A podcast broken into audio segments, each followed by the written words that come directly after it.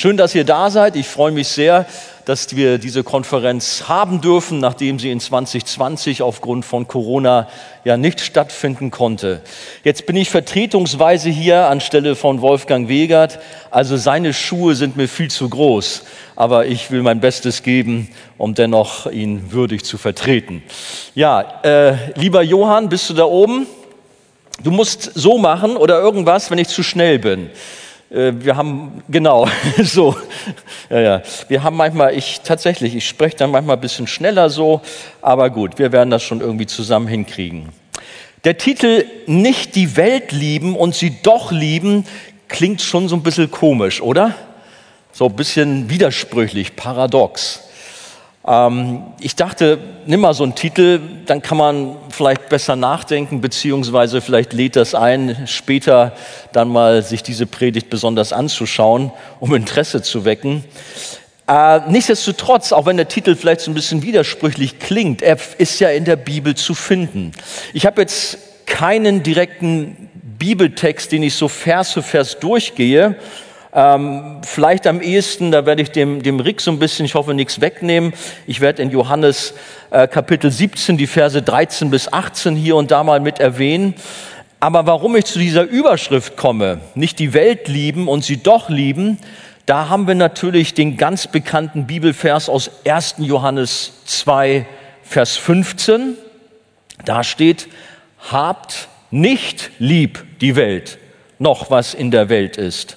Wenn jemand die Welt lieb hat, in dem ist nicht die Liebe des Vaters. Also wir sollen nicht die Welt lieben. Oder ich setze noch einen drauf, das ist Jakobus 4,4. Wer der Welt Freund sein will, der wird Gottes Feind sein.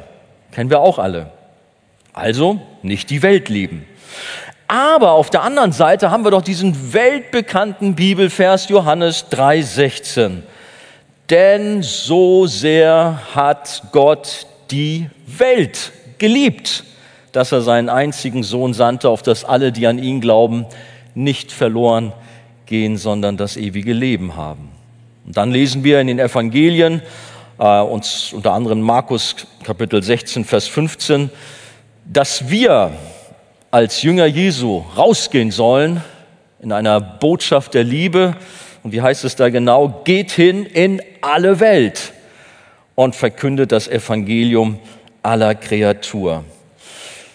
Wie gesagt, wir finden ähm, diese, dieses Spannungsfeld aufgelöst in Johannes 17, die Verse 13, 18 habe ich gerade schon erwähnt und ich lese sie uns nochmal oder lese sie uns mal. Nun aber komme ich zu dir und dies rede ich in der Welt, auf dass meine Freude in ihnen vollkommen sei.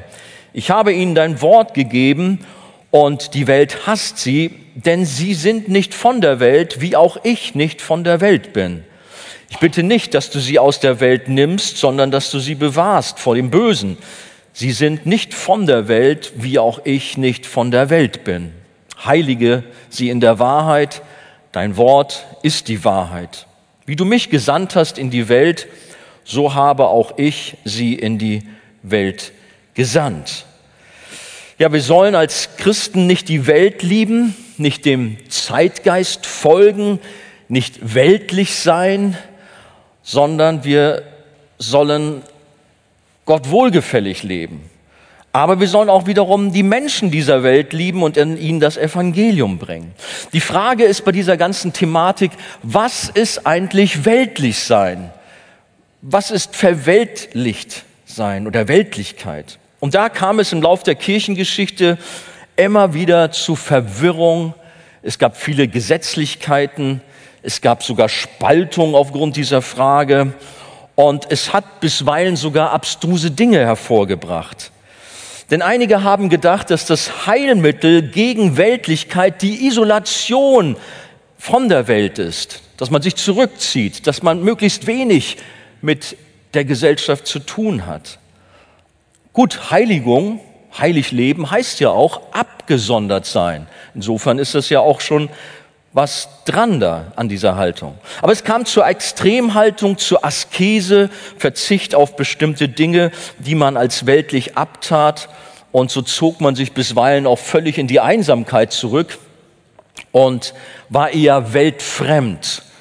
Das sollte man natürlich nicht sein. Vielleicht nur als Beispiel in der Neuzeit, da denkt man vielleicht an die ähm, Amish People in den USA, die eigentlich auf alles Neuzeitliche, auf Elektrizität und verschiedene Dinge verzichtet haben.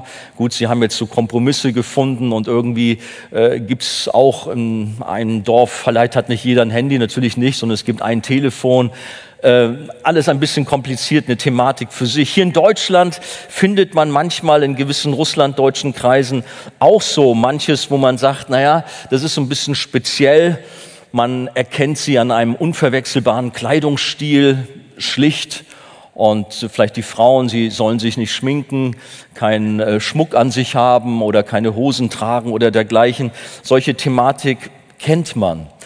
Ich bin in solchen Kreisen aufgewachsen, äh, komme ursprünglich aus dem Rheinland und kann mich daran erinnern, da war eine Gemeinde in unserer Stadt, ich sage jetzt nicht welche Stadt, also nicht, dass man hier spekuliert oder vielleicht dann irgendwie nachfragt. Ähm, da war es so, eine blühende Gemeinde, lief alles ganz gut, bis man sich in die Haare bekommen hat aufgrund von Äußerlichkeiten. Jetzt werdet ihr euch fragen, was für Äußerlichkeiten? Ich habe gerade schon Frauen erwähnt, äh, wo man sagte, Mensch, die sollen sich nicht schminken oder keinen Schmuck tragen. Da ging es um die Männer. Sie sollen doch keine Krawatte tragen. Oder vielleicht doch. Ob ihr es glaubt oder nicht. Es gab eine Spaltung, nachher war es gab es zwei Gemeinden, so ist auch eine Art von Gemeindewachstum. Ne? Nein, so soll es nicht sein. Da waren die einen, das war die Gemeinde mit Krawatte und die andere waren ohne Krawatte. Hier sind, glaube ich, fast alle ohne Krawatte. Ne? Sehr abstrus. Aber sowas kam immer wieder vor. Ich habe auch gefunden, da war so eine Bewegung, ich weiß nicht, Rick, ob du das gehört hast, äh, Delaney, äh, in den USA. Da war das nicht in der aktuellen Zeit, sondern das gab es in den frühen 60er Jahren, vielleicht sogar 50er Jahren.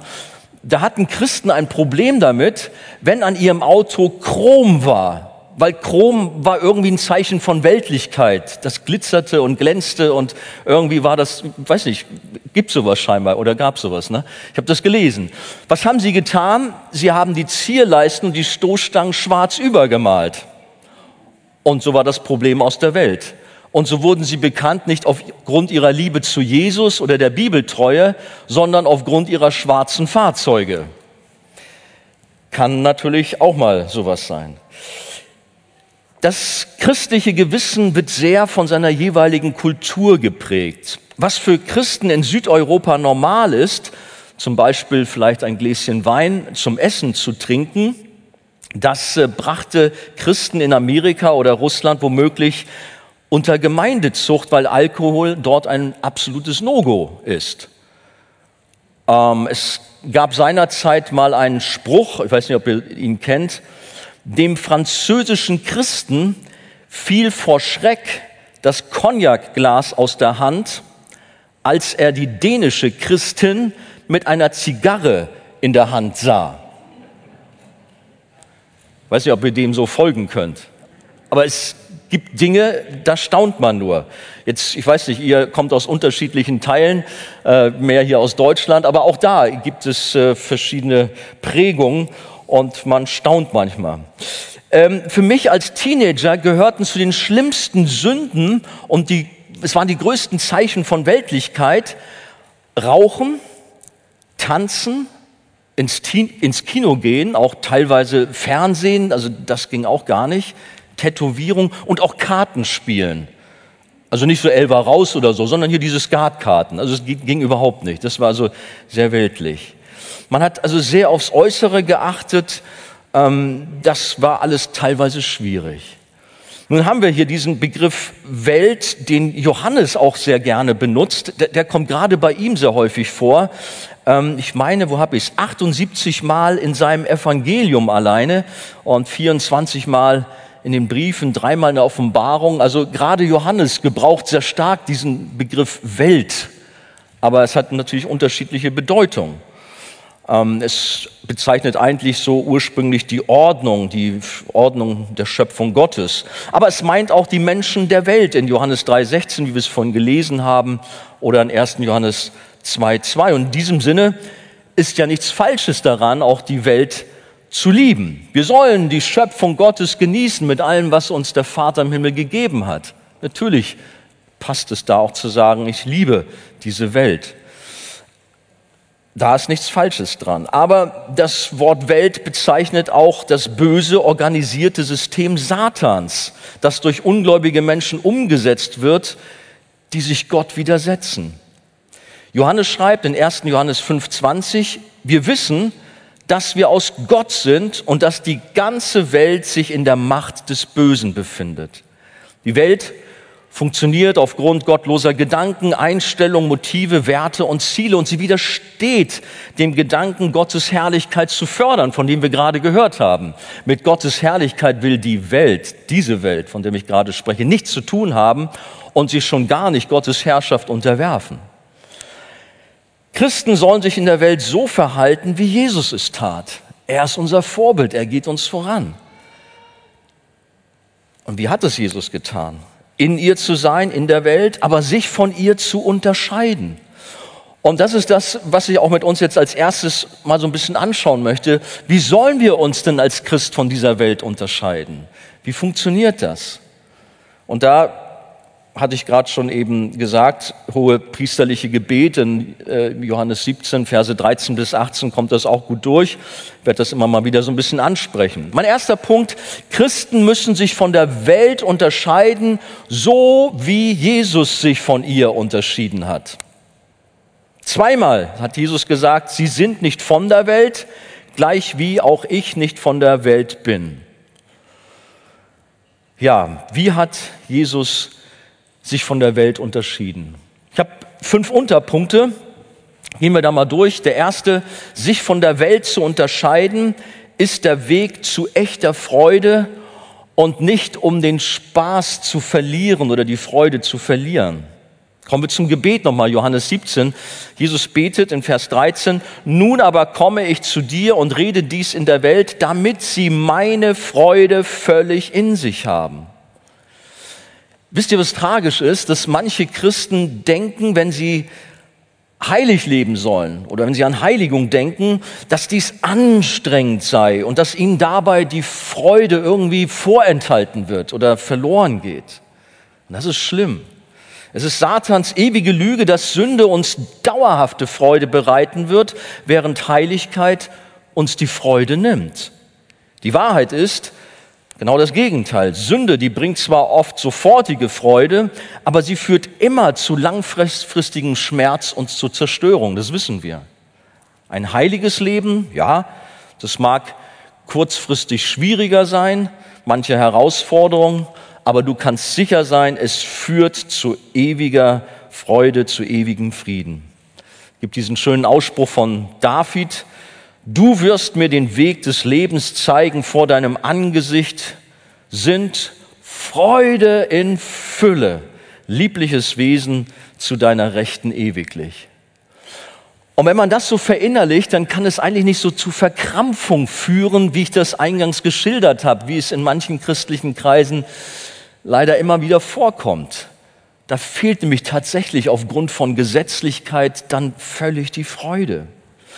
Jesus betet, dass wir heilig und von der Welt getrennt sind, damit wir die Fülle seiner Freude erfahren können. Und seine Freude war die der ununterbrochenen Gemeinschaft mit dem Vater und die Freude, den Willen des Vaters zu tun. Das finden wir in Johannes 4, Vers 34 und Kapitel 8, Vers 29. Um sich von der Welt zu unterscheiden, sollen wir den Weg der Heiligung gehen, der nicht dazu da ist, uns den Spaß zu nehmen, uns die Freude zu vergraulen, sondern vielmehr ewige Freude zu schenken. Das ist ein ganz wichtiger Punkt. Aber kommen wir zum nächsten. Um sich von der Welt zu unterscheiden, als zweiter Unterpunkt, müssen wir von neuem geboren sein. Jesus, der war nicht von dieser Welt sondern er kam aus der Herrlichkeit des Himmels. Und wir sind nicht von dieser Welt, weil wir durch den Heiligen Geist von oben, von neuem geboren wurden. So sagt es Johannes Kapitel 3, die Verse 1 bis 8. Es ist die Wiedergeburt, die uns von der Welt unterscheidet, die Gott nicht kennt. Durch die neue Geburt passiert eine ganze Menge in unserem Leben. Das ist das größte Werk des Heiligen Geistes in unserem Leben. Durch die neue Geburt haben wir ein neues Herz, eine neue Natur, die Gott gefallen möchte. Wir haben einen neuen Herrn und Retter, Jesus Christus, den Sohn Gottes. Wir haben eine neue Kraft, die Sünde zu überwinden, nämlich durch den Heiligen Geist, der in uns wohnt. Wir haben eine neue Gesinnung, unseren Retter in allem, was wir tun, zu verherrlichen und anderen Menschen die gute Nachricht vom Kreuz zu verkünden. Und wir haben eine neue Identität. Als Volk Gottes sind Glieder des Leibes Christi, das ist die Gemeinde. Und wir haben eine neue Bestimmung. Wir werden in Ewigkeit bei Jesus im Himmel sein. Wir sind Bürger des Himmels. Wir sind hier nur Fremdlinge und unsere echte Heimat ist im Himmel. Und somit ist eine ganz entscheidende Frage auch hierbei, ähm, bist du wiedergeboren? Du kannst auf dieser Konferenz sein, aber bist doch nur so ein Zaungast, gehörst eigentlich gar nicht wichtig, äh, richtig dazu. Und das wäre tragisch. Bist du wiedergeboren? Hat Gott dein Herz und deine Gesinnung verändert? Vertraust du allein auf Jesus Christus und sein vergossenes Blut am Kreuz als deine einzige Hoffnung im Leben und im Tod? Abgesehen von der Neugeburt wird jeder andere Versuch, sich von der Welt zu unterscheiden, Gesetzlichkeit oder Askese sein, die beide nicht zu echter Heiligkeit oder dauerhafte, dauerhaften Freude führen. Das nur mal so dazu. Das nächste, der nächste Unterpunkt. Um sich von der Welt zu unterscheiden, brauchen wir ein erneuertes Denken. Das woher kommt? Aus der Heiligen Schrift, aus dem Wort Gottes. Johannes 17, Vers 14 betete Jesus, ich habe ihnen dein Wort gegeben. Und in Vers 17, heilige sie in der Wahrheit. Dein Wort ist die Wahrheit. Und dann Vers 19, damit sie selbst in Wahrheit geheiligt werden. Wie war das mit unserem Herrn Jesus? Sein Leben war durchdrungen, geprägt von der Heiligen Schrift. Er zitierte sie ständig und er lebte in ihr. Jesus war von Gottes Wort förmlich durchtränkt. Kein Wunder, er selbst ist das lebendige Wort. In Johannes 17, äh, Vers 17 nennt Jesus Gottes Wort die Wahrheit. Er sagt nicht, dass Gottes Wort die Wahrheit enthält, was wir heute oftmals so haben. Naja, da ist ein bisschen Wort Gottes, echtes Wort drin, aber sonst sind es Paulus-Worte oder irgendwie, naja, ihr wisst, was dann manchmal so gesagt wird. Nein, es ist die absolute Wahrheit. Jesus sagt auch nicht, dass es eine Wahrheit ist unter vielen. Nein, die Bibel ist die absolute, endgültige und ewige Quelle und der Maßstab der Wahrheit, an dem alles andere zu messen ist. Und das ist ein wichtiger Punkt. Gottes Wahrheit variiert nicht von Kultur zu Kultur oder von Alter zu Alter. Auf diese Weise versucht man nämlich immer wieder biblische Texte neu zu interpretieren, weil sie einem nicht passen. Aber alle geistliche und moralische Wahrheit ist in Gottes unfehlbaren, zeitlosen, ewigen geschriebenen Wort enthalten. Deswegen ist es so wichtig, dass wir sein Wort kennen, dass wir studieren, dass wir das Wort Gottes aufsaugen, dass es in uns lebt, dass wir es verinnerlicht haben. Ob wir weltlich oder gottesfürchtig sind, hängt in erster Linie davon ab, wie wir denken. Es gibt eine ganz bekannte Bibelstelle in Römer Kapitel 12, Vers 2. Da schreibt Paulus, worauf es ankommt. Und passt euch nicht diesem Weltlauf an, sondern lasst euch in eurem Wesen verändern durch die Erneuerung eures Sinnes, damit ihr prüfen könnt, was der gute und wohlgefällige und vollkommene Wille Gottes sei. Unser Geist wird verändert und erneuert, wenn wir ihn mit Gottes Wort füllen, sodass wir von der Schrift her über alles nachdenken. Und damit wir uns von der Welt unterscheiden, brauchen wir diese erneuerte Denkweise, die aus Gottes Wort kommt. Wir, wir leben in der Liebe zu Jesus, wir leben in der Dankbarkeit zu seiner Erlösung, für seine Erlösung. Nun ist es eine absolute Wahrheit leider auch, dass der Zeitgeist oder sagen wir die Welt massiv in vielen Gemeinden Einzug gehalten hat und jeder Christ sich prüfen sollte, inwiefern auch persönlich beeinflusst ist. Wie ist unser Denken geprägt von der Schrift? oder von der Gesellschaft, von der Welt. Und ich möchte ein paar praktische Beispiele auch nennen, um es greifbarer zu machen. Es geht nicht darum, sage ich gleich von vornherein, von hier oben jetzt mit einer moralischen Keule zu kommen. Aber es hilft manchmal auch, damit man versteht, was ist gemeint, worum geht es, weil du vielleicht das irgendwie gar nicht mehr so merkst, weil du so mitschwimmst.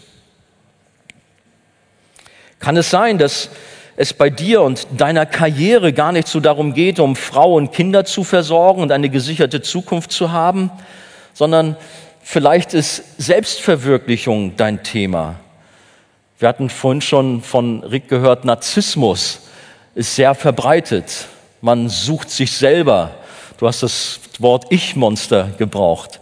Ja, viele Menschen drehen sich nur um sich und suchen sich. Sie sitzen auf dem Thron.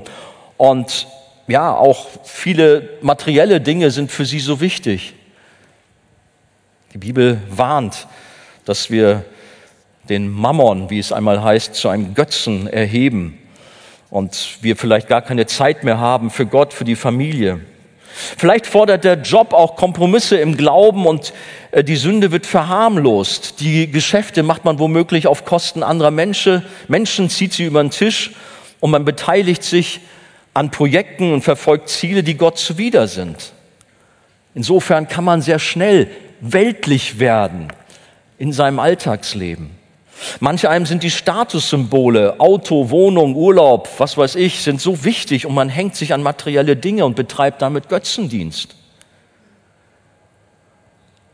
Wie ist es in deinem Leben? Wie sieht es aus? Wo hältst du dich auf? Manch einer denkt sich nichts dabei und geht ganz selbstverständlich auf irgendwelche weltlichen Partys in Clubs, Bars und Diskotheken. Und es geht dir nicht darum, ein Licht zu sein, Salz zu sein. Das wird manchmal so als, ähm, als Ausrede fast von gewissen Christen vorgebracht. Ja, ich muss da ja hin, um den Kontakt herzustellen, um zu missionieren. Mag ja so sein, aber es gibt tatsächlich auch viele, naja, ich hoffe nicht zu viele, die tatsächlich eintauchen und die Sünde und die Atmosphäre der Welt genießen und mal so richtig einen drauf machen wollen. Ich will nicht sagen, dass Tanzen eine Sünde ist, aber bedenke die Art und Weise, das Umfeld und nach welchen Songs du abgehst und dich gehen lässt. Ihr kennt vielleicht den Spruch, ein Bein, das sich zum Tanze regt, das wird im Himmel abgesägt. Das habt ihr vielleicht schon mal gehört. Das hat dann so die Konsequenz, damit dann irgendwie die Gläubigen zusammengehalten werden, also in einem gesetzlichen Hintergrund, damit auch ja keiner irgendwo hingeht oder so, um, um was nicht sein soll. Ich hoffe, ihr versteht mich richtig. Ich möchte auch erwähnen, es gibt manche Hochzeits-, manche Familienfeiern, da könnte man sich auch mal hinterfragen, äh, läuft das hier so alles so vernünftig ab oder ist dann noch doch womöglich nicht zu viel Alkohol im Spiel und man überschreitet Grenzen? Natürlich, Jesus hat auch Hochzeit gefeiert und gerade das erste seiner Wunder war doch etwas ganz Fantastisches. Er hat dort Wasser zu richtig guten, genialen Wein gemacht, ne, dass sie ganz überrascht waren. Und Jesus hat sicherlich auch diese Hochzeitsfeier, diese Party auch genossen und man hat dort auch irgendwo getanzt, aber allerdings anders, wie es heutzutage der Fall ist. Also wir können sicher sein, dass Jesus da nicht irgendwie ähm, ja etwas gemacht hat, was wir heute für unsere Falle also rechtfertigen können für unser Leben. Eine Zeit lang hatte man Armbänder, also ich bin ja Jugendpastor, ihr wisst das, glaube ich, größtenteils. Und auf diesen Armbändern war dieses WWJD, what, what, what would Jesus do? Was würde Jesus tun? Könnt ihr euch noch so an sowas dran erinnern? Ist fast schon wieder out jetzt, glaube ich. Ne? Aber sowas gab's mal. Als Hilfestellung, ja, was würde jetzt Jesus tun in dieser oder jener Situation? Oder wo ich mich gerade befinde? Würde er auch dahin gehen? Würde er auch dabei sein? Ja, das kann helfen. Es gibt Christen, die scheinen sich von Zeit zu Zeit tatsächlich eine kleine Pause in der Nachfolge zu gönnen, um bei weltlichen Freunden und in der Sünde zu entspannen. Entweder ganz oder gar nicht. Wir sollen radikal für Jesus sein und nicht irgendwie so ein Spiel machen und irgendwie halb und halb. Das bringt zu, das führt zu nichts. Lass dich da heute mal herausfordern, wenn es dich betrifft. Der Psalm 1 ermahnt, dass wir uns gerade nicht dort aufhalten, aufhalten sollen, wo die Gottlosigkeit regiert. Wie heißt es da? Wohl dem, der nicht wandelt im Rat der Gottlosen, noch tritt auf den Weg der Sünder, noch sitzt, wo die Spötter sitzen, sondern hat Lust am Gesetz des Herrn und sinnt über seinem Gesetz Tag und Nacht. Anstatt Gott alle Ehre zu geben, verunehren wir ihn womöglich durch unser Verhalten. Es kann so vieles sein. Ja, ich muss mich gesund und fit halten. Und dann gehst du nicht nur einmal die Woche ins Fitnessstudio, sondern über Stunden, über Stunden hältst du dich da auf. Klar, man sieht es dir auch an, du hast einen richtig gestellten Körper. Aber warum machst du das? Geht es dir wirklich um die Gesundheit oder geht es dir eher darum, um gut anzukommen, um dich darzustellen? Man kann alles übertreiben drehst dich vielleicht um sich selber, suchst deine Ehre anstatt Gottes Ehre zu suchen. Wie planst du deinen Alltag, deine Zeit? Verschwende nicht dein kostbares Leben, setze es für Jesus ein. Was sind deine Prioritäten? Lass dein Denken und Sein durch die Kraft des Heiligen Geistes von der Heiligen Schrift durchdrungen sein. Sie soll unser Maßstab sein. Ist es in deinem Leben so? Manche tun leider genau das Gegenteil von dem, was die Bibel sagt. Ich nehme jetzt mal kein aktuelles Beispiel. Wir haben die Gemeinde in Korinth. Eine blühende Gemeinde mit unendlich vielen Geistesgaben. Da war was los im Gottesdienst. Das Wirken des Heiligen Geistes war spürbar, mächtig dort zu, war spürbar zu merken. Aber es war auch viel Sünde dort. Sie prahlten förmlich mit ihrem toleranten, liberalen Wesen und hatten einen Mann in der Gemeinde, der mit seiner Schwiegermutter ein Verhältnis hatte. Ein Zustand, wie er selbst für die Heiden ein Skandal war. Und Paulus war entsetzt, zu Recht natürlich, und schrieb, um klarzustellen, ich habe euch in dem Brief geschrieben, dass ihr nicht zu schaffen haben sollt mit Unzüchtigen. Dabei meine ich nicht allgemein die Unzüchtigen dieser Welt oder die Habgierigen oder Räuber oder Götzendiener, sonst müsstet ihr ja alle die Welt verlassen. Wir sind in dieser sündigen Welt. Aber die Welt, die Sünde soll nicht Platz in der Gemeinde finden. Vielmehr habe ich euch geschrieben, kommt von ihm weiter, ihr sollt nichts mit einem zu schaffen haben, der sich Bruder nennen lässt und ist ein Unzüchtiger oder ein Habgieriger oder ein Götzendiener oder ein Lästerer oder ein Trunkenbold oder ein Räuber. Mit so einem sollt ihr auch nicht essen. 1. Korinther 5, 9 bis 11. Ist unsere Gesinnung klar und geprägt von Gottes Wort? Ich sage euch, allein schon die sozialen Netzwerke, die verraten ganz viel über einen Menschen. Ich habe manchmal schon gedacht, ob alle Jugendlichen gerne mit mir befreundet sein wollen, dann sieht ja der Jugendpastor, was ich, was ich so treibe, so, was für mich so interessant ist, wo ich meine Likes setze. Denk mal über dein Verhalten tatsächlich nach. Ich will, wie gesagt, herausfordern. Und zwar mich selber als erstes dass wir unser Leben nachdenken, unseren Glauben prüfen, wie es die Bibel fordert. 2. Korinther 13, 5. Letztlich geht es um Leben und Tod, um Himmel oder Hölle, um es mal ganz drastisch zu sagen. Um uns herum gehen Millionen Menschen ohne Gott verloren. Und vielleicht ist auch jemand, der hier teilnimmt, wenn er vielleicht auch nicht hier ist, vielleicht schaut jemand zu, der eigentlich so ein gespaltenes Leben hat, und du bist drauf und dran, dein Leben an die Wand zu fahren, weil du nicht mit Gott im Reinen bist, weil du dein eigenes Ding machst. Wir sollen nach Gottes Willen fragen. Ganz praktisch heißt das für alle Lebensbereiche sich zu fragen, ob das, was ich plane oder tue, Gottes Willen und seinem Wort entspricht. Bringt mich die Ausbildung, der Job, der Urlaub, die Anschaffung, die Partnerin näher zu Jesus oder zieht sie mich eher weg? Der Beruf oder was auch immer mich von Gott weg und schadet mich im Glaub, mir im Glauben? Wenn ja, was machen wir dann?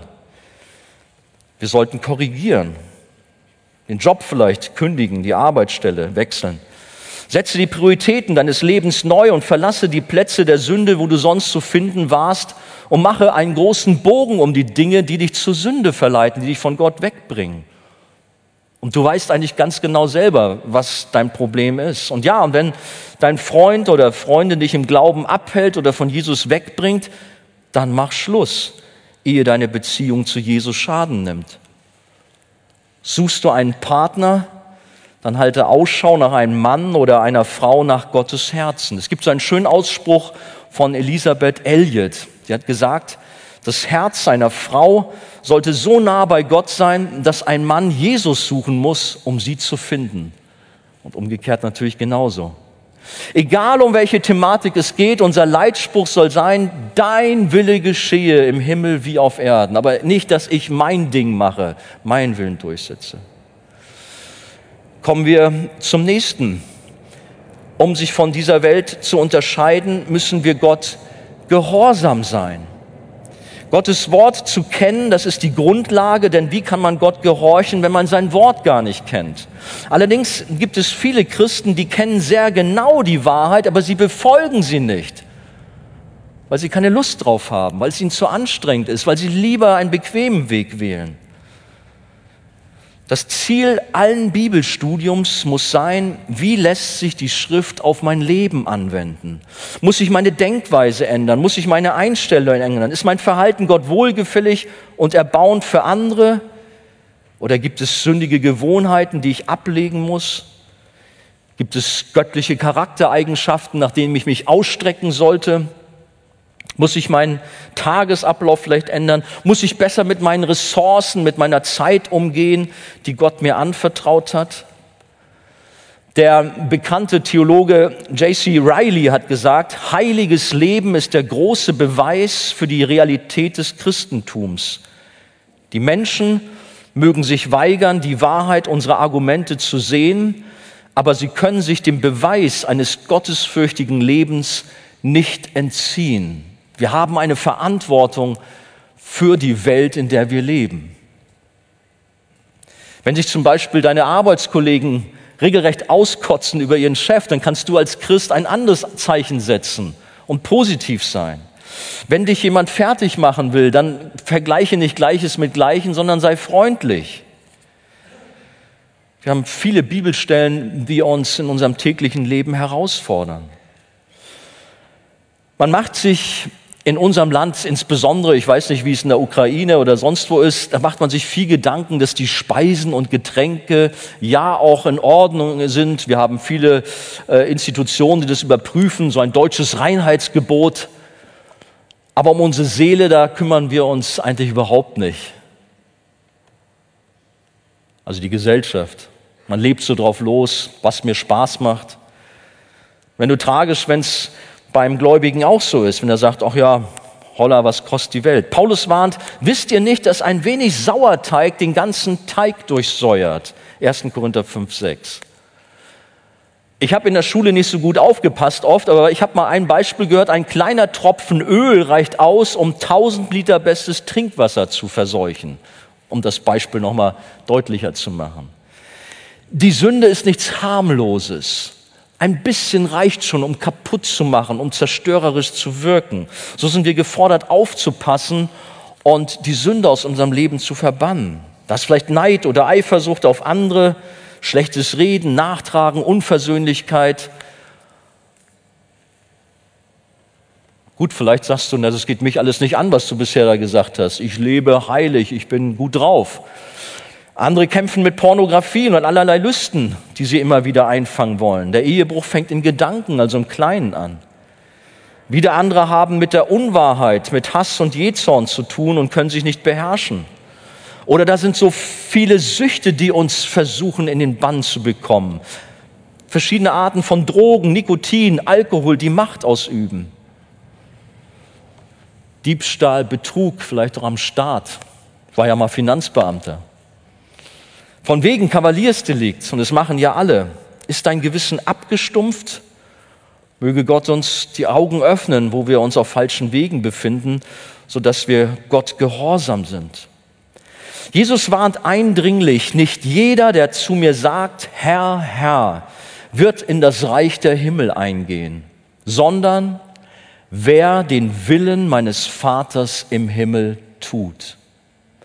Wer das, was geschrieben steht, ernst nimmt, wer danach handelt, und das ist die Frage, tun wir das? Dieser Ausspruch Matthäus 7, 21 von Jesus, diese Herausforderung. Wie viele sagen, Herr, er ist mein Herr und ich folge Jesus und ich liebe ihn. Aber dein Leben sieht ganz anders aus. Kann es sein, dass da ein völliger Widerspruch ist? Lass durch diesen Vers oder diese Aussage von Jesus zu Herzen gehen. Der Paul Washer, wir kennen den alle, der hat mit seiner bekannten Shocking Message die Missstände von verweltlichten und lauen Christen in den USA angeprangert. Ja, das war dem einen oder anderen zu viel. Kann man sagen, ja, die USA, die haben so ihre Probleme, das geht uns nichts an. Uns in Deutschland geht es genauso was an. Und in der Ukraine ist auch nicht alles, was glatt läuft. Auch da ist es auch ein Thema. Nein, wir brauchen tatsächlich auch herausfordernde Ansagen, was von der Bibel her dran ist. Ich denke da auch an das so wichtige Thema der Partnerschaft. Man lernt jemanden kennen, das Äußere passt, man hat die gleichen Interessen, aber irgendwie stellt man fest, der Partner, in den ich mich verliebt habe, der hat zwar irgendwie gesagt, er liebt Jesus, aber der ist ja doch gar nicht richtig mit Jesus. Der ist ja gar nicht wiedergeboren, sondern nur den Namen nach dabei. Und dann merkt man, wie es alles schwierig läuft. Die Grundlage für eine christliche Partnerschaft, der Zweck der Ehe ist die Abbildung von Christus und der Gemeinde. So erklärt es uns Epheser Kapitel 5. Und gemeinsam ist man ein Tempel des Heiligen Geistes. Aber das können nur Menschen, die wirklich von neuem geboren sind, die zu Christus gehören und ihm entschieden nachfolgen. Und äh, bin ja viele Jahre, Jahrzehnte eigentlich schon Jugendpastor. Mir tut es immer sehr weh und es ist einer der größten Punkte in der Jugendarbeit, wo man merkt, wo junge Menschen vom Glauben auch wegdriften, wenn sie auf einen falschen Partner treffen, der nicht mit Jesus so unterwegs ist, auch wenn er sich vielleicht Christ nennt. So viele sind Kompromisse eingegangen, haben ihr Evangelium oder haben das Evangelium verraten, sind im Glauben kraftlos geworden und sind letztlich von Gott weggekommen. Wir haben diese ermahnenden Worte von Paulus, macht nicht gemeinsame Sache mit Menschen, die nicht an Christus glauben und daher andere Ziele verfolgen als ihr oder haben Gerechtigkeit und Gesetzlosigkeit irgendetwas miteinander zu schaffen. Gibt es irgendeine Gemeinsamkeit zwischen Licht und Finsternis? 2. Korinther 6, 14 folgende. Um eine von Gott gewollte Ehe zu haben, die wirklich auf dem Fundament Christus gegründet ist, muss ein absolut gläubiger Partner her, ein wiedergeborener Christ. Und dann ist auch die Frage, wie verhält man sich als befreundetes Pärchen? Auch ein großes Thema. Ich könnte heute einige Predigten fast hier halten. Ich habe gedacht, dieses Thema lädt vielleicht ein, auch mal, wie ich eingangs sagte, ein paar Beispiele zu bringen. Wie verhält man sich? Auch dass man als Pärchen zu zweit im Urlaub fährt, das ist, fährt, ist auch so ein Thema. Wie oft wurde mir bei Gesprächen dann schon gesagt, dass man weiß, was man tut und dass man ja auch nicht zu weit gegangen ist. Respekt. Abgesehen davon, dass wir uns nicht in Gefahr begeben sollen und es sich nicht für einen Nachfolger Christi schickt, wird man so zum Anstoß für andere, beziehungsweise spiegelt den Menschen um sich herum etwas vor, was dem Geist Christi widerspricht. In vielen Kirchen gilt, man muss mit der Zeit gehen und die Bibel ist überholt und dann folgt man Moralvorstellungen, Moralvorstellungen, die gegen Gott und sein Wort stehen und man bastelt sich seinen eigenen Glauben zusammen und nennt Gutes böse und Böses gut. Man argumentiert, Sex vor der Ehe ist doch kein Problem, Problem, denn es fühlt sich gut an. Alles aus dem Alltag eines Jugendpastors. Wo kann es denn Sünde sein, wenn es doch ein Gott der Liebe ist? Und im Übrigen habe ich Frieden über mein Verhalten und weiß, dass Gott zu mir steht. Manchmal konnte ich das nicht fassen. Ich denke, sag mal, merkt ihr überhaupt noch was? Möge Gott uns die Augen öffnen für sein heiliges Wort, für sein heiliges Wesen, dass wir uns nicht blasphemisch fast schon verhalten. Sein Schlag in das Angesicht Gottes, wenn wir Sünde schönreden. Nein, seine Gebote sagen etwas anderes und das wissen wir eigentlich auch ganz genau. Die Bibel sagt unmissverständlich, wenn sie sich aber nicht enthalten können, so sollen sie heiraten, denn heiraten ist besser als in Glut geraten. 1. Korinther 7, 9 mal so als Beispiel. Unzucht ist eine oft genannte Sünde in der Bibel und ist der Oberbegriff für jegliches Sexualverhalten außerhalb der Ehe zwischen Ehemann und Ehefrau. Und das ist schon so ein Thema. Ich will jetzt hier kein Fass aufmachen, aber da denkt man, naja, warum kann ich nicht bei meinem Freund übernachten? Wo ist das Problem? Einmal ist keinmal und dann nochmal und nochmal wieder. Und wir können eigentlich doch auch gleich zusammenziehen und ohne Trauschein zusammenleben. Ist ja sowieso alles viel praktischer, man spart noch Geld und irgendwann werden wir ja auch heiraten. Oder man glaubt, dass das Standesamt ausreicht für die christliche Ehe. Merkst du, dass du in deinem Verhalten Gott betrübst und dich über Gott und seinen Willen stellst, Gott ungehorsam bist? Erst bei der Heirat, die vor Gott unter seinem Segen geschlossen wird, kommen Mann und Frau in einen gemeinsamen Hausstand zusammen und werden ein Fleisch, wie Jesus es erklärt in Matthäus 19, 5 bis 6. Vielleicht denkt ihr, was redet der da vorne? Ist doch alles selbstverständlich. Schön wär's. Leider ist es nicht selbstverständlich und ich bin teilweise sehr erschrocken, sehr betrübt, sehr besorgt, welche Strömungen vom Zeitgeist, von der Welt in den Gemeinden sich so breit machen. Man kann an dieser Stelle manch andere heiße Eisen mit erwähnen, wie die gesamte Gender-Thematik oder Ehe für alle. Die Heilige Schrift ist zeitlos und darf nicht verdreht und dem Zeitgeist angepasst werden. Gott selbst hat die Ehe zwischen Ehemann und Ehefrau eingeführt und gesegnet und so müssen wir es auch als Gemeinde des Herrn halten. Wir können nicht etwas segnen, was Gott nicht segnet. Aktuell bekommen Pastoren jedoch in bestimmten Landeskirchen massive Probleme mit der Kirchenleitung, wenn sie zum Beispiel homosexuelle Paare aus Gewissensgründen im Hinblick auf die Bibel nicht segnen können und Homosexualität als Sünde und gegen Gott gerichtetes Handeln bezeichnen. Wow, wo sind wir im Land der Reformation hingekommen, wenn man noch nicht mal in der Kirche sagen darf, was in der Bibel steht? Wer sich gegen Gottes Wort stellt, zeigt, wo er steht. Es gibt so viele scheingläubige Namen Christen. Wenn sie Jesus im Herzen hätten, dann würden sie nicht so reden, nicht so handeln. An den Veränderungen im Leben, an den Früchten sind wir als Söhne und Töchter Gottes zu erkennen. Wer Jesus im Herzen hat, der kann nicht mehr so leben wie vorher in der Welt. Er oder sie wird die Sünde hassen und die Gebote Gottes lieben. Man versucht nicht mehr die Heilige Schrift, das Evangelium umzudeuten und für die eigene Lebensweise anzupassen, sondern ordnet sich demütig dem Wort Gottes unter und lebt kompromisslos für Jesus, auch wenn man damit konträr zum Mainstream steht. Und da brauchen wir Gebet in unseren Gemeinden. Möge der Herr uns helfen. Der fünfte Punkt da noch, um sich von dieser Welt zu unterscheiden, muss uns bewusst sein, dass wir uns auf feindlichem Territorium befinden. Und der Gegenwind für uns Christen wird rauer. Jesus betet, ich bitte nicht, dass du sie aus der Welt nimmst, sondern dass du sie bewahrst vor dem Bösen. Interessant. Wir sollen hier unseren Platz wahrnehmen. Petrus warnt nicht von ungefähr, seid nüchtern und wacht, denn euer Widersacher, der Teufel, geht umher wie ein brüllender Löwe und sucht, wen er verschlingen kann. Ich wundere mich manchmal, wie sorglos, wie arglos wir sind und mit dem Feuer spielen, mit der Sünde spielen und eher schauen, wie weit kann ich noch gehen, als einen Riesenbogen um die Sünde zu machen. Vielleicht Habt ihr von dieser Illustration, dieser Geschichte gehört? Da war eine Katze, die machte einem Vogel das verlockende Angebot, für ihn jeden Tag zu sorgen. Nur eines wollte sie dafür haben, täglich eine einzige kleine Feder. Lange ging alles gut und der Vogel freute sich über sein unbeschwertes Leben. Doch eines Tages hatte er seine letzte Feder gegeben, die ihm das Wegfliegen ermöglichte, was seinen Tod bedeutete. Was ist schon eine kleine Feder? Was macht schon ein bisschen Sünde aus?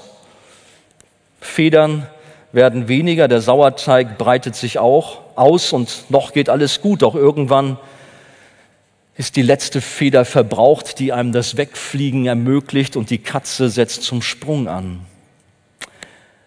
Lebst du in der Sünde und denkst, es wird schon alles irgendwie gut gehen?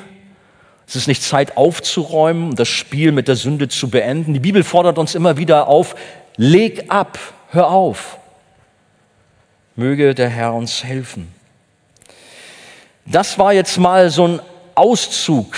Man kann zu vielen Themen viel mehr sagen, wie wir uns in dieser Welt verhalten sollen und auch uns wie Jesus selber rein und heilig leben sollen.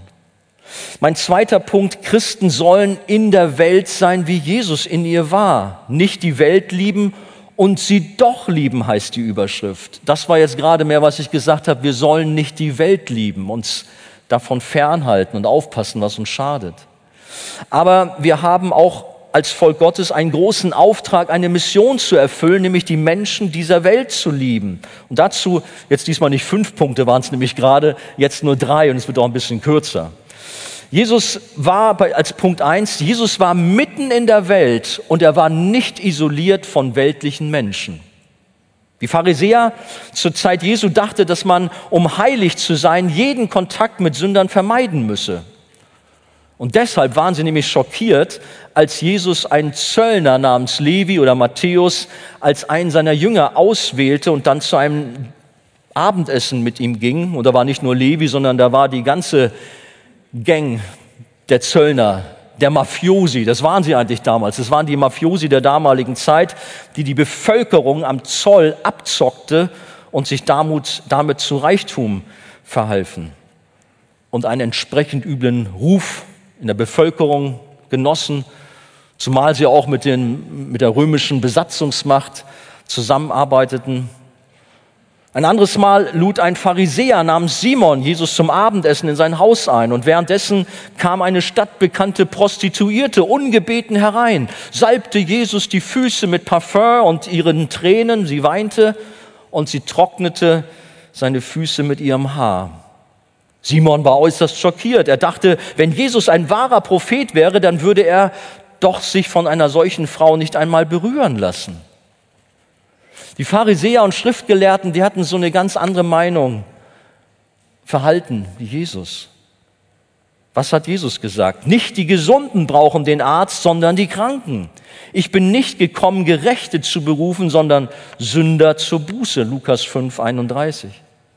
Was nützt auch ein Arzt, der nie Kranke sieht und sie behandelt? Jesus war als ein Freund der Sünder bekannt und wurde deshalb beschimpft. Er hat so besondere Worte bekommen, nämlich Fresser und Weinsäufer. So haben sie ihn genannt. Matthäus 11, 19. Wenn wir so wie Jesus sein wollen, dann müssen wir auch in der Welt sein und dürfen uns nicht von der Gesellschaft isolieren. Der Gedanke aus dem Mittelalter, so von Klöstern und Mönchtum, der widerspricht dem. Aber mitunter haben unsere heutigen Gemeinden auch solche hohen Mauern um sich herum aufgebaut, unüberwindbare Mauern, so dass Menschen doch nicht Zugang haben, weil sie sich nicht willkommen fühlen, weil sie sich ausgegrenzt sogar fühlen. Nein, aus Liebe zu den Menschen in dieser Welt laden wir alle ein und sollen den Kontakt zu Nichtchristen suchen und ihnen dann von der besten Nachricht der Welt sagen. Da haben wir einen riesigen Auftrag. Dabei müssen wir auch ehrlich sein und schon deutlich sagen, wie die Diagnose des Evangeliums aussieht, genauso wie ein guter Arzt dem Patienten die Wahrheit über die Krankheit sagt. Und dann aber auch auf die heilbringende Medizin hinweist. Petrus, gutes Beispiel, wie er predigt. Der packt ihn nicht mit Samthandschuhen dann irgendwo an, sondern zum Schluss seiner Pfingstpredigt sagt er, so tut nun Buße und bekehrt euch, dass eure Sünden getilgt werdet. Predigen wir heute noch so oder trauen wir das gar nicht mehr? Man könnte ja die Menschen verschrecken, das geht ja nicht.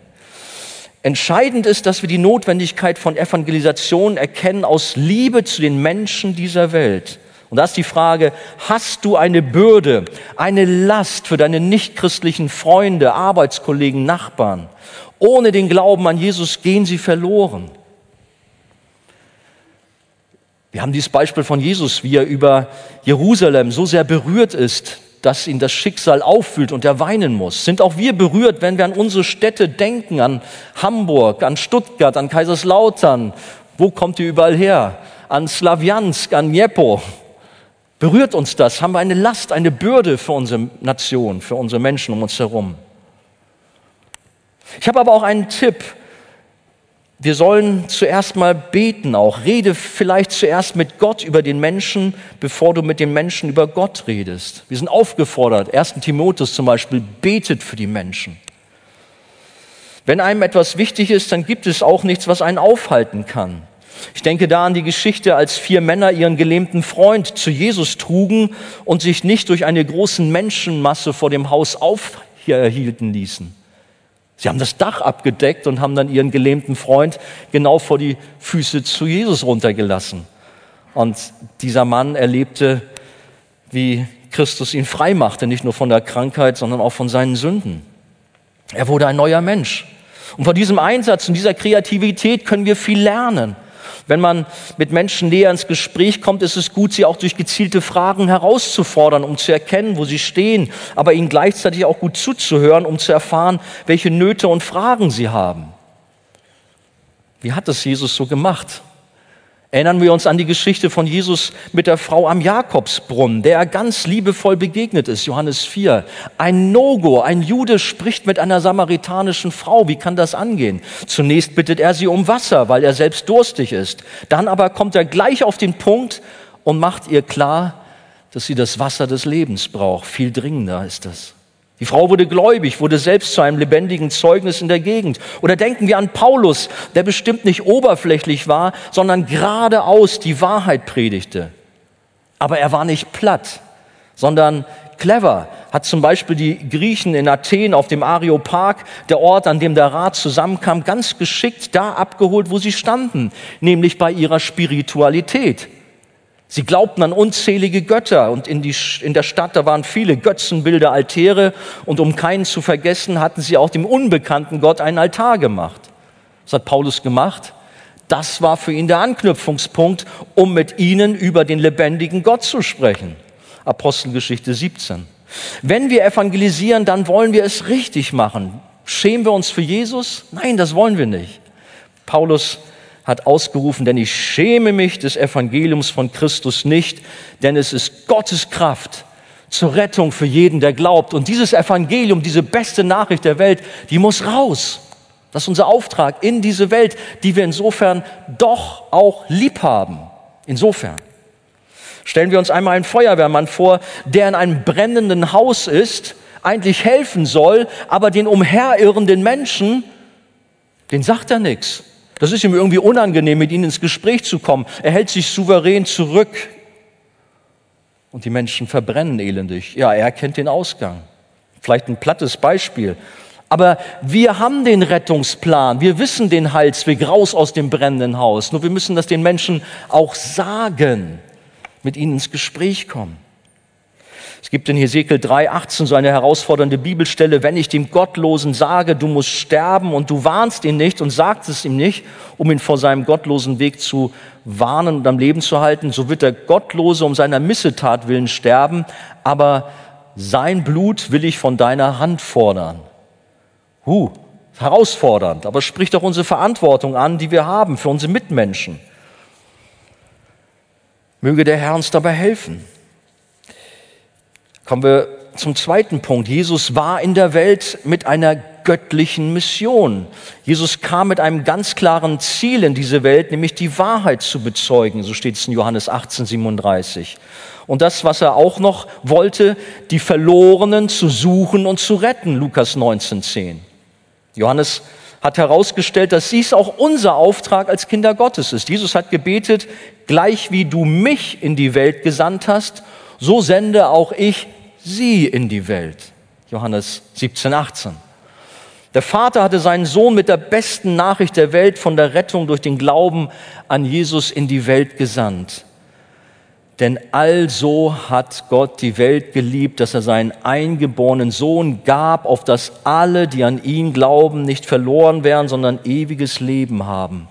Denn Gott hat seinen Sohn nicht in die Welt gesandt, dass er die Welt richte, sondern dass die Welt durch ihn gerettet werde.